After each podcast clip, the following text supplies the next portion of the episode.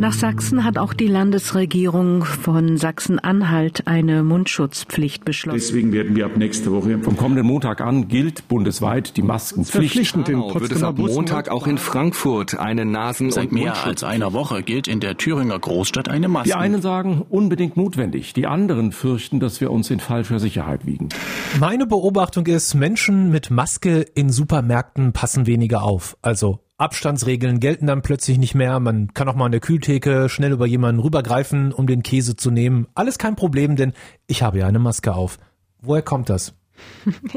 Also ich habe auch das Gefühl erstmal, dass, dass diese Masken für einige so ein Freifahrtschein für normales Verhalten irgendwie wieder darstellen. Mhm. Obwohl ja eigentlich gilt Mundschutz plus Kontaktbeschränkung und Kontaktverbot. Aber für viele, glaube ich, ist jetzt mittlerweile so angekommen, Mundschutz statt Kontaktverbot. Ja. Corona-Psychologie, ein Podcast von MDR Sputnik mit Psychologin Dr. Annegret Wolf. Hintergrund ist meiner Meinung nach aus psychologischer Sicht, dass diese Masken so, so eine Art erhöhtes Gefühl oder vielleicht eben auch trügerisches Gefühl von Sicherheit vermitteln und von einer Art Kontrollillusion, wie wir es in der Psychologie bezeichnen. Das heißt, ich tue etwas aktiv, ähm, um vermeintlich mich zu schützen, was ja medizinisch auch nicht ganz richtig ist, ähm, und gewinne dadurch in so einer Zeit, darüber hatten wir auch schon oft gesprochen, von Unsicherheit, so ein Gefühl von Kontrolle, von vermeintlicher Kontrolle mhm. über ja, meinen Gesundheitszustand letztendlich wieder zurück. Und es gibt auch so ein Konzept, wir nennen das gesundheitsbezogene Kontrollüberzeugung tatsächlich.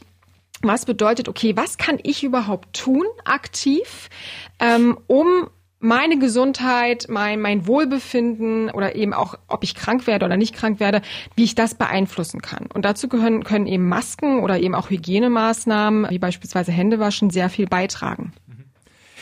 Ich habe jetzt in letzter Zeit auch schon ein paar Mal gelesen, dadurch, dass alle eine Maske aufhaben, werde ich ständig an die Gefahr erinnert und bin deswegen doppelt vorsichtig. Kann das auch ein Effekt sein, der Eintritt? Definitiv. Okay. Ähm, ich glaube aber, dass dieser Effekt mh, mm, eher dann eintrat, als nur wenige Masken getragen haben. Und ich glaube, als wir es noch vereinzelt gesehen haben, war es ein Signal dafür, oh, stimmt, da ist ja irgendwas ein bisschen unnormal. Ich glaube aber, dass wir uns jetzt so langsam, wenn wir auch alle die Maske tragen, ein bisschen eher daran gewöhnen werden. Das heißt also, beide Effekte können tatsächlich eintreffen. Ja, okay. definitiv. Ich meine, in, ganz kurz, in, in asiatischen Ländern ist es ja so, da ist es jetzt eine soziale Norm, ne, aufgrund von Luftverschmutzung, dass man da eben die Masken letztendlich äh, trägt. Da gehört es fast schon zum guten Ton und zum Style dazu, so eine Maske zu tragen. Mhm. Und da ist es überhaupt kein Signal mehr für, oder oh, ist irgendwie eine Gefahr tatsächlich.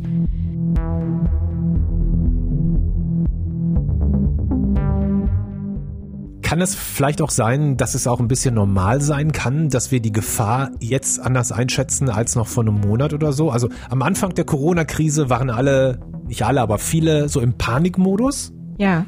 Jetzt scheint es so zu sein, dass es irgendwie viele verdrängen. Ja, die kann ich nur unterstützen, die Beobachtung.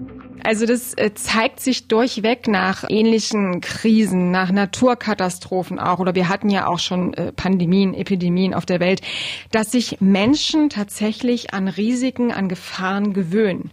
Und das kennen wir auch aus dem Alltag, unabhängig von irgendwelchen Krankheiten oder Katastrophen. Ich meine, es ist ziemlich wahrscheinlich, also verhältnismäßig wahrscheinlich, in einen Autounfall verwickelt zu werden. Trotzdem steigen viele automatisch und unbesorgt ins Auto. Wir putzen unsere Wohnungen, obwohl wir auch wissen, Haushalts Verkehrsunfälle sind jetzt auch nicht unbedingt sehr unwahrscheinlich. Grippeviren, auch daran haben wir uns gewöhnt. Und das ist, das ist ein natürlicher und auch sehr gesunder Mechanismus unseres Körpers, sich an diese Situation zu adaptieren, dieses Risiko, ja, ich will nicht sagen, zu unterschätzen, aber vielleicht auch ein bisschen realistischer einzuschätzen, damit man nicht die ganze Zeit panisch durch die Welt läuft, klar. Und in dieses Gewöhnen an die Gefahr kommt jetzt auch noch obendrauf die Maske. Ja. Das heißt, ich habe mich dran gewöhnt und wenn ich jetzt auch noch die Maske aufsetze, dann bin ich Superman. Mhm.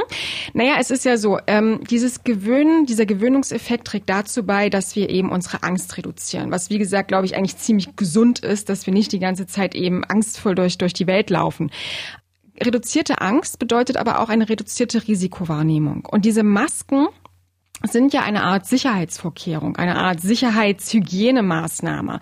Genauso eigentlich vergleichbar wie beispielsweise Sicherheitsgurte in Autos oder Fahrradhelme zu tragen oder auch natürlich Verhütungsmaßnahmen beim Geschlechtsverkehr. Es sind alles Sicherheitsvorkehrungen. Und die Studienlage ist hier relativ ja eindeutig, dass solche Sicherheitsvorkehrungen tatsächlich zu riskanterem Verhalten führen können. Das bedeutet, dass man zum Beispiel mit dem Fahrrad schneller fährt, wenn man einen Helm trägt. Oder dass man auch eher zu, ja, so ein bisschen Casual Sex offen ist, wenn man Verhütungsmaßnahmen eben anwendet. Da gibt es Studien dazu, die das zeigen, aber noch keinen tatsächlich zum Masken tragen, das muss man sagen. Aber was ich jetzt so beobachtet habe, deckt sich eigentlich damit, dass vielleicht diese Masken vermeintlich dazu führen, dass man sich sicherer fühlt, das Risiko geringer einschätzt und damit eben auch ein bisschen riskanter wird und sich wieder, ja, ein bisschen annähert an die Menschen. Kennt vielleicht jeder vom Fahrradfahren? Helm aufziehen, okay, alles klar, kann nichts passieren. Oder ich kenn's vom Skifahren zum Beispiel. Seit ich da auch mit Helm fahre, mache ich mir um bestimmte Dinge weniger Gedanken. So, obwohl das ja auch genauso gut schiefgehen kann, irgendwas, wenn ich einen Helm aufhabe.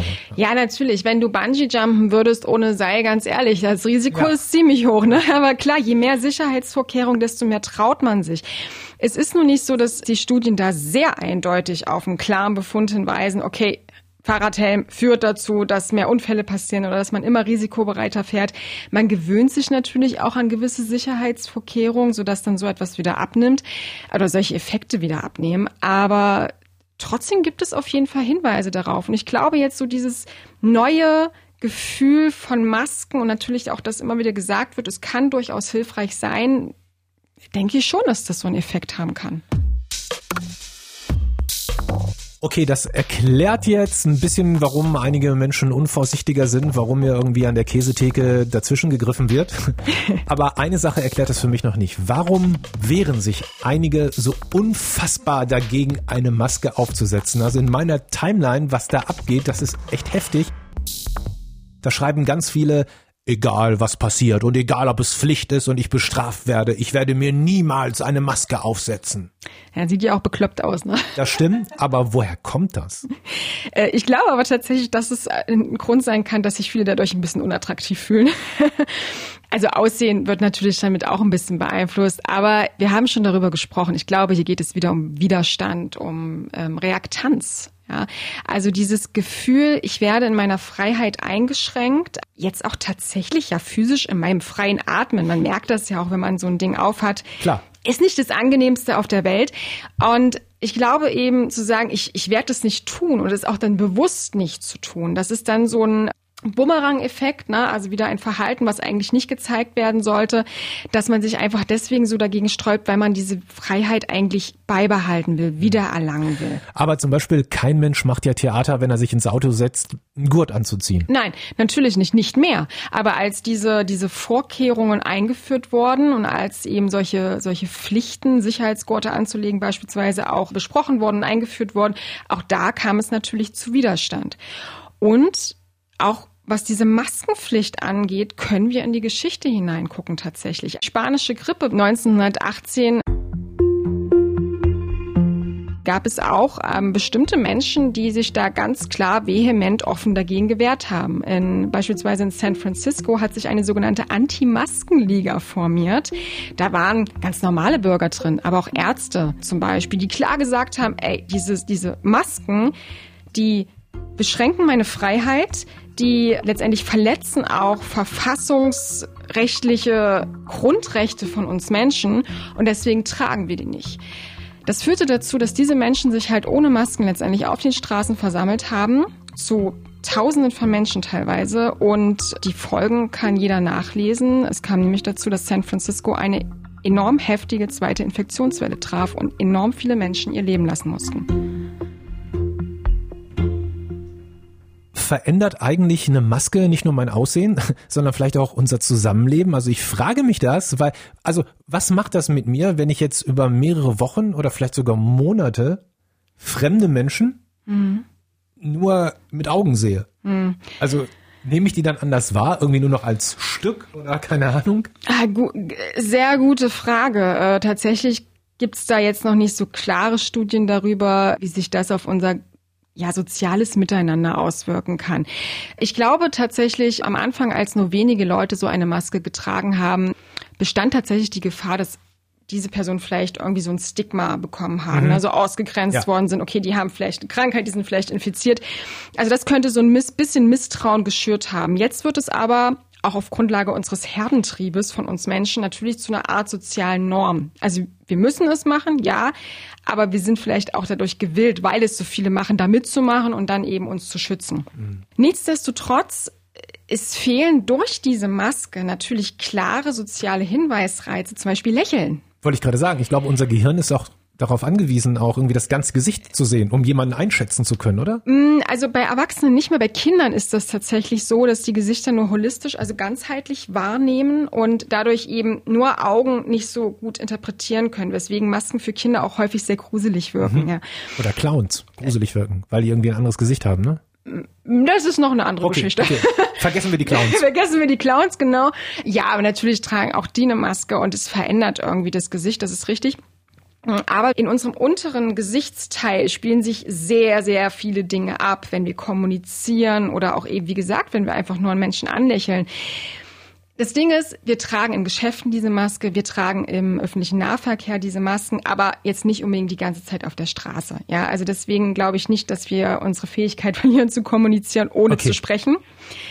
Aber ich glaube schon, dass es dadurch zu Missverständnissen in der Kommunikation kommen kann, dadurch, dass wir eben ja nicht mehr so viel mit Körpersprache beziehungsweise mit unserer Mimik wirklich astrein und klar verständlich agieren können. Und da müssen wir aber dann eben andere Wege und Mittel finden und vor allem auch laut sprechen. Das ist ja auch so ein Punkt, deutlich sprechen, damit diese Kommunikation darunter dann eben nicht leidet. Könnte so eine Maske, ich überlege gerade, nicht vielleicht auch eine völlig neue Art des individuellen Styles oder so werden? Ja, absolut. Also, ich, ich meine, es gibt ja zum Beispiel auch diese Spruch-T-Shirts, ne? Sowas könnte ja. man auch mit Masken machen oder so. Also ich, ich habe schon das Gefühl, dass so ein Trend dahin geht, ähm, wenn ich so an Designer denke. Also ich habe letztens gesehen, Chanel hat jetzt Masken produziert für 50 Euro das Stück. Aber klar, ich, wahrscheinlich sind wir alle irgendwie auch ein bisschen drauf angewiesen, die zu nähen, weil teilweise kosten die ja auch viel, ist auch so eine Hürde. Warum? Also ich zum Beispiel habe eine gelbe von meiner Mutter. Ja. Ich wollte was Farbiges haben. Ja, wie ein Minion siehst du damit aus. klar, so das, das zu basteln, das zu nähen, vielleicht mit Steinchen irgendwie zu, zu bekleben, das kann dadurch auch ein Ausdruck von Individualität werden. Und das würde ich tatsächlich sogar empfehlen, damit das Ganze einfach angenehmer wird. Nicht nur für uns Erwachsene, sondern zum Beispiel eben auch für Kinder oder für Jugendliche, die sich viel durch ihren Style vielleicht auch ausdrücken wollen, kann das durchaus hilfreich sein, sich da mal ein bisschen mit zu beschäftigen, um was eigenes herzustellen, um einfach ja, daraus auch ein bisschen was Positives und Spaß abzugewinnen. Übrigens, du als Psychologin hast ja Zugriff auf ganz viele verschiedene Studien und so und du hast eine interessante Studie gefunden, wo du gerade gesagt hast, im Ausland äh, tragen viel mehr Leute schon immer eine Maske. Du hast mhm. eine interessante Studie gefunden, ich glaube aus Japan, von der du mir eben erzählt hast. Äh, da ist irgendwie geguckt worden, ob Masken sexy machen. Und wir reden jetzt hier nicht von irgendwelchen Latexmasken, die man im Sexshop bekommt, sondern halt wirklich von diesen, von diesen Sanitary Masks, ja, von diesen ähm, klassischen Einmalmasken. Alltagsmasken, wie sie jetzt auch heißen, oder? Naja, eben nicht Alltagsmasken, so. sondern wirklich diese, die, die diese OP-Masken. Diese OP-Masken, okay. genau, weil das eigentlich äh, die Masken sind, die auch sehr viel eben in den asiatischen Ländern getragen werden und es gibt so ein Phänomen, dass Japanerinnen denken, wenn sie eine, also wenn sie ungeschminkt sind und eine solche Maske tragen, sind sie attraktiver, als wenn sie ohne die Maske loslaufen würden. Das nennt sich jetzt tatsächlich mittlerweile auch Sanitary Mask Effekt. Die Studienlage sagt aber, nein, ist nicht so. Jetzt würde mich natürlich noch interessieren, wie sieht die Maske einer Psychologin aus? Also bei mir ist es ganz unterschiedlich. Ich habe mir welche aus der Apotheke tatsächlich gekauft. Solche stinknormalen Einmalmasken, aber ich habe auch von, von Mama selbst genähte äh, mit schönem Muster bekommen. Ganz unterschiedlich. Also für mich ist es jetzt noch nicht so das ähm, Mega-Influencer-Style-Objekt geworden, aber vielleicht kann ich mich auch damit anfreunden dann irgendwann. Dr. Anne, Dankeschön. Gerne. Corona-Psychologie, ein Podcast von MDR Sputnik mit Psychologin Dr. Annegret Wolf.